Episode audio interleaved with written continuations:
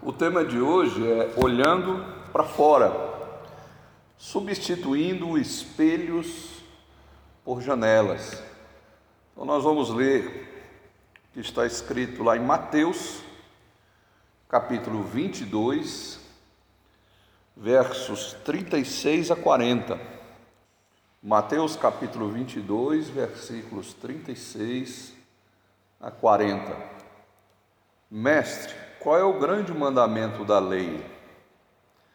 Respondeu-lhe Jesus: Amarás o Senhor teu Deus de todo o teu coração, de toda a tua alma e de todo o teu entendimento.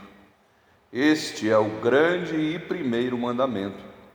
O segundo é semelhante a este: Amarás o teu próximo como a ti mesmo. Desses dois mandamentos dependem toda a lei e os profetas. Amém?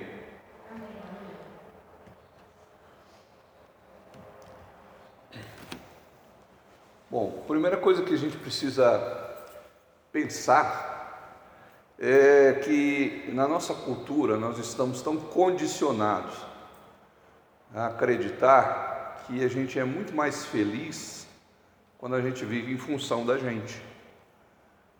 É, nós falamos isso no estudo passado, que nós trabalhamos, nós, nós corremos, nós achamos que tendo autonomia e tendo dinheiro, tendo recurso, tendo liberdade para fazer o que quiser, então a gente é feliz. Se a gente puder comprar o carro que quer, é, comprar a fazenda que quiser, comprar barco, comprar roupa, comprar, comprar, ter os melhores produtos. Então a gente encontrou felicidade. E a gente viu que isso, na verdade, é, é uma grande mentira, uma grande falácia da nossa sociedade, né? Então nós, nós, nós nos vemos como o centro da vida e dos acontecimentos. Nós cremos que uma boa vida é aquela vida que gira ao nosso redor. Então será, essa é a pergunta, né? Que somos mais felizes quando contemplamos a nós mesmos como em um espelho ou quando olhamos para o mundo por uma janela? Então essa, essa é a alegoria do estudo, né? Esse paradoxo entre a gente viver olhando para o espelho, onde a gente vai ver só a gente mesmo, ou a gente viver olhando para o mundo por uma janela. E aí a gente vai ver outras pessoas. Então, a primeira proposta desse estudo é que nós sejamos legados vivos. O que é um legado vivo? Né? Então vamos tentar compreender o que é ser um legado vivo a gente precisa primeiro expor algumas mentiras na nossa cultura que nós falamos no estudo passado e a gente pode então continuar aqui. Dinheiro e coisas nos dão felicidade. Então isso é uma mentira. Já já vimos isso. A gente precisa de algo mais para viver. A gente precisa de um sentido. E esse sentido, ele não pode orbitar só em torno do dinheiro e da felicidade do dinheiro e de coisas na busca da felicidade. Porque há uma conta a ser paga, há um efeito colateral que né, a gente viu. E os efeitos colaterais dessa busca desenfreada são às vezes o cansaço né?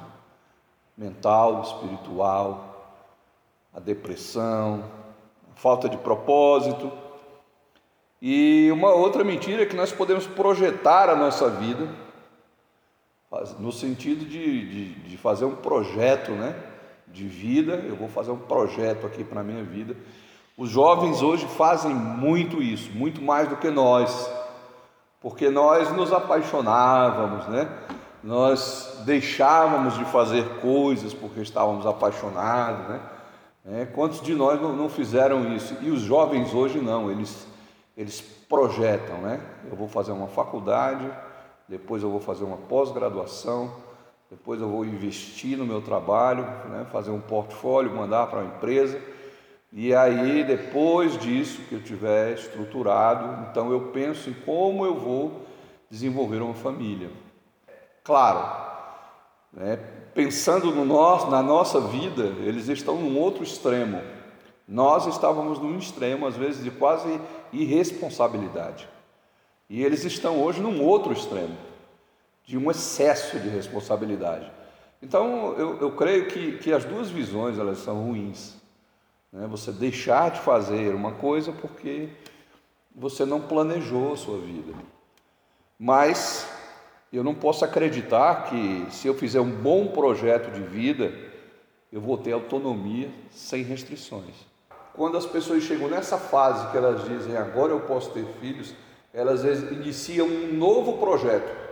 Aí elas congelam óvulos, elas arrumam barriga de aluguel, elas, elas traçam um novo projeto, o projeto da sua família.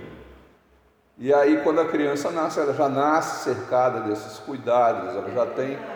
Né? Então, é, são, são mentiras, porque nós vamos ver mais na frente, é, o incerto ele está sempre rondando. O incerto ele está sempre, né, não, não há futuro previsível. Nós não conhecemos o futuro, né? Então, às vezes, tudo isso se desarma quando vem um autismo, quando vem uma síndrome de Down. E é e você olha para o casal, você olha para o casal, o casal jovem, né, atingiu seus objetivos financeiros muito cedo, né, e então isso só mostra, só prova que a dignidade e não a riqueza é que pode nos dar uma vida boa. Dignidade. Agora, as tragédias, elas têm o poder de, de nos despertar para essa reflexão. Então, por exemplo, quando a pessoa perde o emprego, se separa, ou alguém tem uma doença terminal, quando perde um ente querido. Então, quando esses momentos eles surgem, é que nós paramos para pensar quanto tempo e quanto esforço e quanto recurso nós gastamos para correr atrás do vento. Vamos ler esse texto de Eclesiastes 2:11. É um escrito de Salomão nos seus últimos dias. Salomão, 300 esposas princesas, 700 concubinas, sábio, sábio a ponto de, de reis virem aprender da sua sabedoria escritor, poeta, construtor do Templo de Jerusalém. Depois do rei Davi, o rei mais importante da história. Ele só não é mais importante do que Davi e Abraão e Moisés. Mas ele é um dos homens mais importantes da Bíblia e ele escreveu isso que está em Eclesiastes 2:11. Tudo era vaidade, não no sentido de ser vaidoso. Essa palavra aí, ela é tem o sentido de transitório. Tudo era passageiro. Construiu o templo, mas é vaidade, é, é, é transitório. Não tive proveito nenhum, porque sou velho, vou morrer. E aí? Então, aí a gente começa a construir um sentido do que é ser um legado vivo. Então, nesses momentos de reflexão é que nós nos perguntamos, né? Do que, que realmente consiste a minha vida. Veja a diferença desse texto, o rei Salomão escrevendo que toda a sua obra é vaidade, transitório, passageiro, é como se ele tivesse corrido atrás do vento. E veja o discurso de Paulo para Timóteo na sua morte. Acabei a carreira, completei cabalmente o meu ministério, guardei a fé. Desde já a coroa da justiça me está guardada. Veja a diferença do que é você acreditar na fama, na riqueza, e a diferença de você se empenhar para ser um legado vivo. Zezé de Camargo fez uma música, né? A música diz assim: Eu quero flores em vida, porque a gente recebe flores na morte, né? e às vezes recebe essas flores de gente que não ligou para a gente em vida. Então, a gente começa a construir o sentido de ser um legado vivo, pensando nisso, que o que realmente dá valor à vida não é viver em função de nós mesmos, mas fazer algo que vale a pena fazer. Fazer o seu trabalho bem, cuidar bem da sua família, ganhar o respeito dos amigos, ganhar o respeito das, da, da, comunidade que você vive, né? fazer amizades duradouras. Né? Quando morrermos, será como se nada do que fizemos por nós tivesse existido. Aí, Dara, você pode ler esse outro texto, Eclesiastes 9, versículo 10. Será como nada do que fizemos por nós tivesse existido. Não espere, por favor, né, que você vá num outro plano ajudar alguém, fazer alguma coisa, interferir intervir na vida de alguém, porque lá para onde nós vamos não há obras. Há descanso, há conforto, há consolo. Então, tudo o que tiver que fazer é aqui, os concertos, né? Então, esse é um ensinamento, né? Para você não ter a sensação, vamos juntar os dois versículos agora, o que a Selma leu e o que a Nara leu, para você não ter a sensação de que você está correndo atrás do vento, que você tiver que fazer, faça agora. Amém? Então nós precisamos deixar o nosso legado em vida. Bom, aí a segunda parte desse estudo, ela fala em dar-se, dar-se aos outros. O dando aos outros aí não é dando coisas aos outros. Nós estamos falando de dar-se dar-se a vida, em vida às pessoas. É, e esse é um fato que a gente pode constatar que na nossa sociedade, a família, a comunidade, né, o trabalho, até mesmo a nossa fé, eles foram pervertidos. Né? Você vê que na família o, o cônjuge ama a esposa, mas ele trai. A esposa ama o esposo, mas ela trai. Né? Os filhos são abandonados dentro da família. Por que, que um filho é abandonado dentro? Não é que pega o garoto e bota na lixeira, não é isso. Ele está abandonado dentro de casa. Por quê? Porque a pessoa tem que trabalhar, ela tem que produzir. E nessa, e nessa história aí, vale tudo. Essa forma de viver, ela, ela provoca no ser humano um grande vazio na alma e leva às vezes ao desespero, né, ao pânico. Então pense nas vezes que nós pensamos nisso no trabalho, que a gente estava ali na mesa, né, trabalhando, parava e pensava, o que, que eu estou fazendo aqui? O que, o que, o que, qual o sentido disso, gente? O expediente terminou, todo mundo foi embora, eu estou aqui, né? Por que, que eu estou fazendo isso? Pense também aí nas festas de Natal, né? Qual o sentido disso? Quantas vezes a gente não perguntou na hora da festa, no meio da festa de Natal, deu aquele vazio, né? Nossa, o que, eu estou fazendo aqui, né? A gente brigou o ano todo, ficou sem se falar, agora estamos aqui num amigo secreto, né? Estou suportando esse cara. Qual, qual o sentido disso, né? Eu trouxe esse dado aí, esse dado tem no estudo, né? que a taxa de suicídio, ela cresce Exatamente no final do ano. Exatamente no momento em que era para todo mundo estar feliz porque é Natal. Então vai aproximando o fim do ano, a taxa de suicídio ela cresce. O sentido da vida é se dar ao outro, não olhar para a gente como que num espelho. Então o que, que nós vemos quando nós olhamos a vida por um espelho? A gente vai ver só nós mesmos na condição de pecadores. A gente vai, é, às vezes tem gente que, que, que se mata exatamente quando se olha no espelho, que ela olha para dentro, o que, que eu sou? Né? Eu tenho um carro bom, eu tenho um apartamento bom, mas eu estou infeliz. Eu não tenho a pessoa que eu amo do meu lado. Eu estou num casamento por conveniência. É, eu estou num casamento por conta dos filhos, né? não amo mais essa pessoa. É, ah, eu estou nessa situação, mas eu, eu não estou feliz. Né? Então, o que, que a gente vê quando a gente olha no espelho? Nós mesmos, na condição de pecadores. Mas quando a gente é, tem um encontro com Cristo e começa a aprender essa nova vida, a vida do reino, e a gente começa a olhar a vida por uma janela, o que, que a gente vê? A gente vê os outros, só que eu estou na condição de redimido.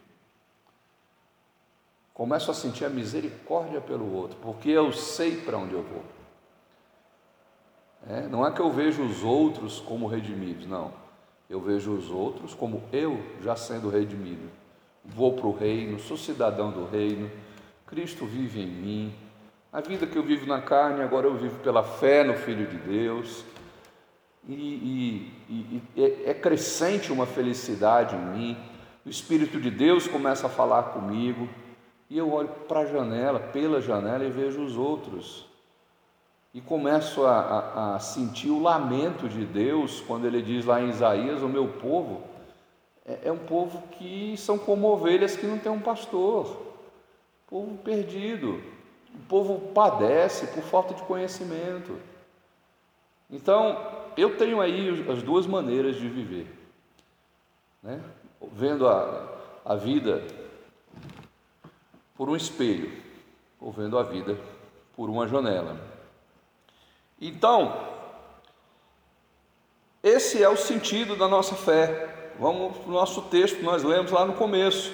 Qual é o grande mandamento da lei? Amarás o Senhor teu Deus de todo o teu coração, de toda a tua alma e de todo o teu entendimento.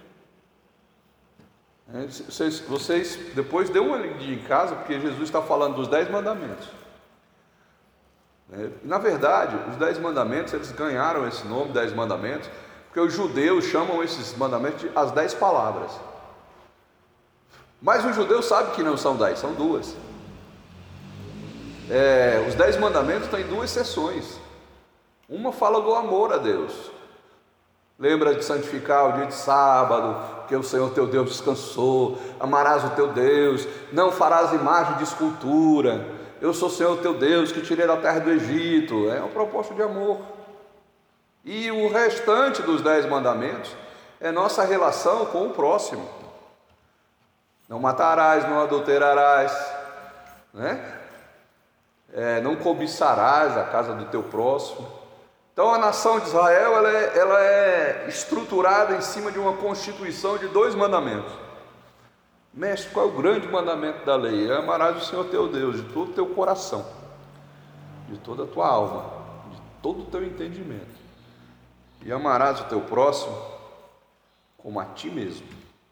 Então aqui, se estamos vivendo a vida como Paulo diz que vivia dele, estou crucificado com Cristo, quando nós estamos na cruz, quando é Cristo que vive em nós, como é, foi sepultado nosso velho homem, né?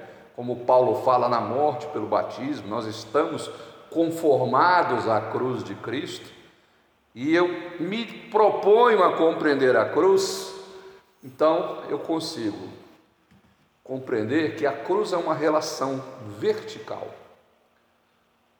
Veja, a cruz é que liga o homem a Deus. Então, essa relação vertical no amor, na nossa relação com Deus, na nossa vida. Mas não há evangelho e não há cruz sem uma relação horizontal, sem amar as pessoas. Então, ao mesmo tempo que Jesus fala dos dez mandamentos, ele também fala da cruz. E ele fala que os dez mandamentos e a cruz são uma coisa só praticamente. Que ama o teu, a Deus de toda a tua alma, de todo o teu entendimento, né? de toda a tua força, mas ama ao próximo também como a ti mesmo. Essa pergunta partiu de, de estudiosíssimos da lei. Os fariseus, né? Jesus já tinha calado os saduceus, os, mestres da lei perguntaram qual é o grande mandamento da lei. É esse. Então, essa história de dando aos outros, vamos compreender mais isso. Então, Jesus diz que a lei consiste em amar o Senhor teu Deus de todo o coração. O que é o coração, gente? Coração é a nossa mente mais íntima. Tem gente que não conhece o seu coração porque vive uma vida rasa, superficial. Tem medo de entrar no coração. Então a vida dela consiste em terminar a sexta-feira, abrir uma latinha, passar o sábado bebendo, jogar uma bola, vai namorar e segunda-feira entra de novo na mesma rotina. E não olha para dentro do coração porque é um lugar de extrema insegurança. Pode ter lá no coração problemas, rejeições, traumas, né? É aquilo que fica no mais íntimo do homem. Então, Jesus está dizendo: amarás o Senhor teu Deus com a sua mente mais íntima. Não tenha medo de ir ao fundo do coração, porque você não vai só. Você vai lá buscar amor a Deus. E para os cristãos, para os crentes, aqueles que, que tiveram sua vida resgatada por Jesus, o Espírito de Deus passa a habitar ali, no mais íntimo do ser humano.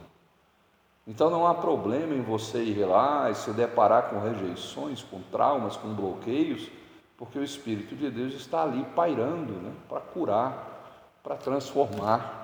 Amarás o Senhor teu Deus né, de todo o coração. Veja lá Deuteronômio 4, 39 e 40.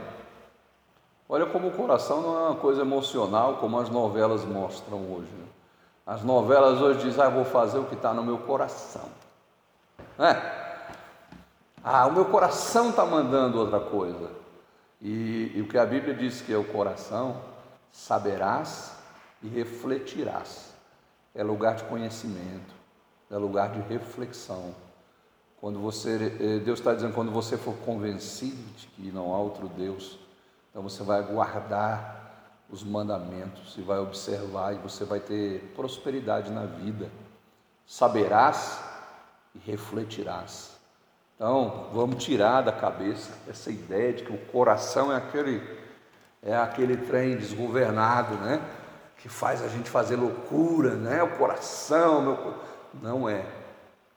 Quando Jeremias fala que é enganoso o coração e é corrupto, porque a corrupção ela entra de uma forma lógica, de uma forma pensada, não é uma coisa aleatória, não é um impulso do coração. Ele não é corrupto porque um jovem se apaixona e deixa tudo, não. É, ele é corrupto porque lá dentro o homem tem a capacidade de refletir, é a sua mente mais íntima. E amarás o Senhor teu Deus de toda a sua alma o que é a alma? A alma é o fôlego de vida. Nara, aí o Gênesis 2,7, né? Um texto bem conhecido. E esse texto narra o nascimento da alma. De onde vem a alma, né? Quando Deus sopra o fôlego de vida, o homem passa a ser alma vivente. Ah, mas isso aí não, isso é a respiração. Não, os outros animais que já estavam criados, todos respiravam.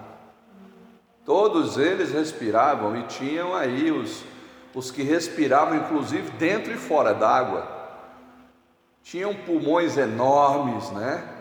Como do elefante, do hipopótamo, da baleia, que fica aí do, do uma hora e meia embaixo d'água.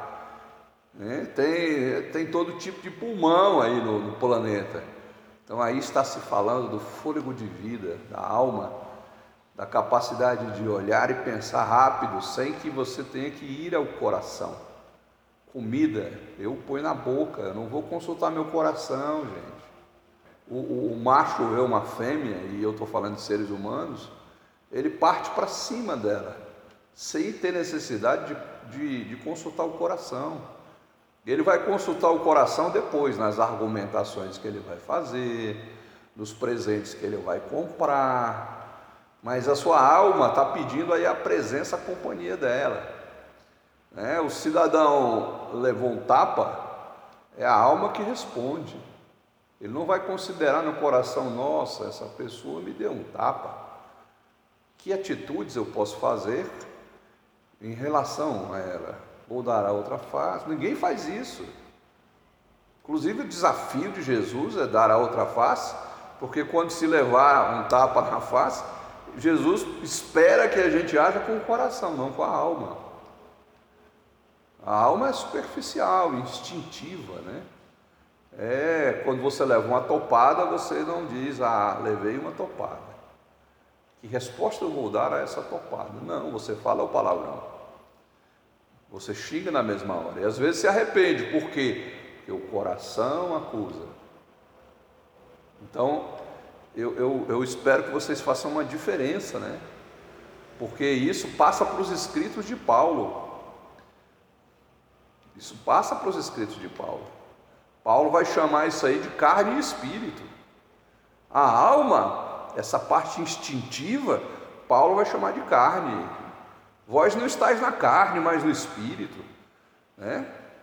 A carne milita contra o espírito e o espírito milita contra a carne, porque são opostos entre si.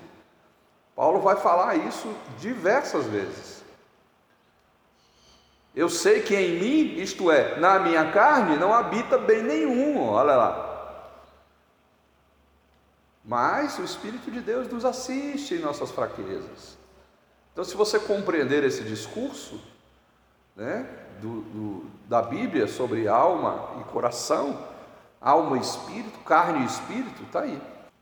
Né? Deus, Ele nos prometeu um coração novo, Ele prometeu a habitação do Espírito Santo no coração, na nossa mente mais íntima. Paulo fala alma e espírito, quando ele fala alma e espírito, ele está falando alma e coração. Paulo, quando fala carne e espírito, ele está falando alma e coração. Amarás o Senhor teu Deus de todo o teu coração, de toda a tua alma e de todo entendimento. E aí o Gênesis 3,6 diz o quê? Para a gente entender o que é o entendimento, que é o comando, o centro de comando. É o controle, é o planejamento, né? É a nossa lógica. O outro, a outra parte, é amarás o teu próximo como a ti mesmo. Essa é a outra parte, né? É a parte horizontal, lembra do, da, da ilustração que eu coloquei? É? A primeira parte é vertical, olha, amarás o Senhor teu Deus. É uma relação vertical, agora vem a horizontal, amarás o teu próximo, como a ti mesmo. Então, como é que eu me amo? Como é que eu me amo no meu coração, no meu íntimo? Que coisas eu preciso consertar ali para eu poder amar o próximo? Que traumas eu tenho em relação ao próximo? Tem gente que não pode amar o próximo porque não está amando a si mesmo no seu coração, porque foi abusado, porque foi violentado, porque sofreu decepção. Então, aí entra a ação de Deus. Como é que eu me amo na minha alma, né? Como é que eu me amo no meu entendimento? Como é que eu me percebo? Eu sou, eu sou uma pessoa que faz tudo errado, ou eu sou cidadão, cidadã do reino? Por isso que eu digo que a ação da palavra de Deus entra aí. É, eu, sou, eu sou uma desgraça, uma tragédia, eu sou uma pessoa azarada, ou eu sou uma pessoa que Deus conduz para os seus propósitos? Quem, quem sou eu no meu coração? Eu só vou poder amar o próximo quando eu me entender nesses âmbitos, nesses aspectos. E aí João 13, né, 34 e 35. A igreja é muito sedenta nos textos que diz: Ide por todo mundo e pregai o evangelho a toda criatura. É o ide, a igreja começa com essa ladainha, né? Vamos ter que pregar, tempo fora de tempo, vamos pregar. E se torna uma pessoa extremamente antipática, bate na sua porta domingo de manhã. Você tem que aceitar Jesus, senão você vai para o inferno. E esse discurso ele perdurou no Brasil durante muitos anos. Esse texto Jesus diz que as pessoas vão conhecer que nós somos discípulos dele quando nós nos amarmos. A boa vida consiste em atos de amor pelo outro, ao mesmo tempo que você está anunciando Jesus na sua vida. Não há evangelismo, não há discipulado sem você amar a pessoa. Não há. O amor é o maior evangelismo. Então aqui nós estamos falando, não estamos falando da caridade, não estamos falando da ação social, não estamos falando de profetizar, de, de ser profeta, anunciar o pecado, denunciar o pecado da sociedade. Nós estamos falando de amor. E é uma coisa que a igreja tem que aprender urgentemente. Porque ela não está cumprindo. Ela pode estar cumprindo o ID, né? Ide por todo mundo, pregar o evangelho e estratégia de evangelismo, mas ela não está amando. E esse texto, Jesus, é claríssimo. Vocês vão se amar uns aos outros, e assim as pessoas vão conhecer que vocês são meus discípulos. Vocês vão evangelizar sem perceber. Então, indo já para o fim, um ato de bondade e de amor, ele dá significado à vida. E a boa vida não está ligada a acumular, mas a dar muitas vezes com esforço e sacrifício. Segunda carta de Paulo aos Coríntios, capítulo 11, versículo 24 a 28. Eu não queria ser companheiro de viagem de Paulo, por mais que eu aprendesse com ele. Vai ser azarado assim para lá, rapaz. Mas o homem toda hora está envolvido num problema. É dois caras que eu não queria estar tá perto, é João Batista e ele. E, pelo amor de Deus, não, não tem lógica isso. Mas ele, ele deu de si a esse ponto.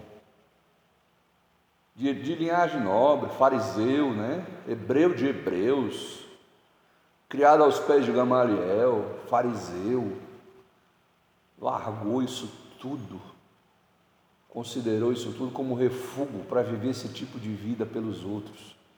Eu passo por isso, e além de eu passar por isso, ainda tenho um problema que eu carrego continuamente, que é a preocupação com as igrejas.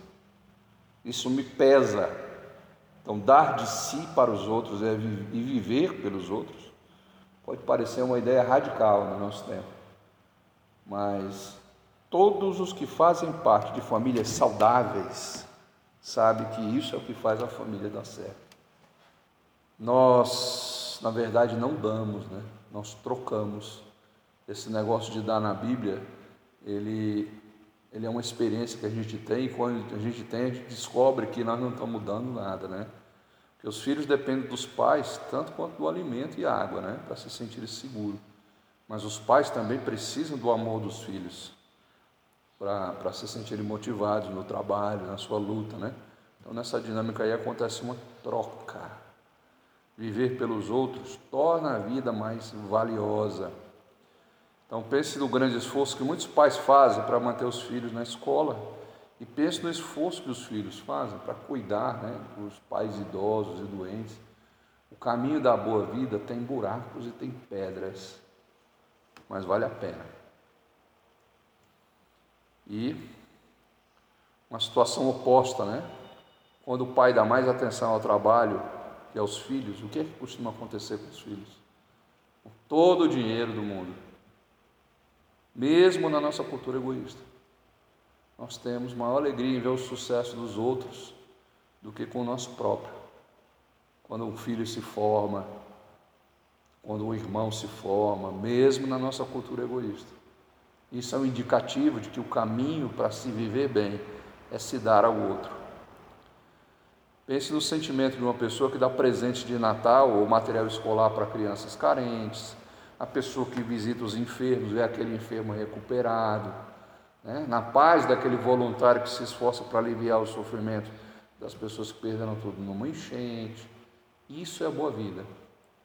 Isso é uma vida relevante para Deus e para o próximo. Esse é o sentido da cruz. Deus e o próximo. Então, terminando o nosso texto que nós lemos lá em cima, desses dois mandamentos, Jesus disse: né? qual é o grande mandamento da lei? Amar a Deus de toda a tua alma, de toda a tua força, de todo o teu entendimento, de todo o teu coração e ama o próximo como a ti mesmo. Desses dois mandamentos depende toda a lei e os profetas. O que, que Jesus estava dizendo? Toda a Bíblia do meu tempo depende de amor. O que, que era a Bíblia no tempo de Jesus? Era a lei, era os profetas e eram os escritos. Era isso aí, a Torá, Nevi'im, Ketuvim, lei, profeta e escrito. Então, do, do mandamento de amar depende todo o Antigo Testamento. Todo. O Novo eu não preciso dizer, mas é preciso que se compreenda, porque tem gente que pega o Antigo Testamento e quer reviver o Antigo Testamento, quer profetizar os gritos, quer apontar o dedo na cara do pecador, mas é de, do mandamento de amar depende toda a lei e todos os profetas. No Novo, eu não, não tenho isso, né? O Antigo Testamento trata de criação e de queda. É disso que ele trata. Nós temos uma cosmovisão baseada em três pontos, né? Criação, queda e redenção. E essa redenção, às vezes, ela é desdobrada em redenção e glorificação, mas são três, é um tripé. A Bíblia mostra esse tripé, que é a criação, queda e redenção. E, e, o, e, o, Velho Testamento fala disso, fala que Deus criou o homem e o homem desobedeceu, caiu. E porque ele caiu, o pecado entrou no mundo, e aí vem pecado. E precisa se levantar sacerdotes, e precisa se levantar profetas e, e dizer: olha, esse caminho vocês vão ser destruídos. E todo o Velho Testamento trata disso. A queda pressupõe punição e lei. Não peque, não faça isso. O Novo Testamento trata de redenção, trata de amor. Esse versículo é a base do, do Novo Testamento, porque Deus amou o mundo de tal maneira que deu seu Filho gênero, para que todo aquele que nele crê não pereça, mas tenha a vida eterna. Então a nossa, lei, nossa Bíblia hoje, ela se divide em lei, a advertência dos profetas e o amor do Novo Testamento. Amar ao outro e dar-se a ele produz muito mais satisfação do que amar a si mesmo. Então, terminamos aqui com essa ideia de substituir espelhos por janelas. No espelho eu só vejo a mim mesmo. E nas janelas eu vejo o povo que está fora precisando de mim.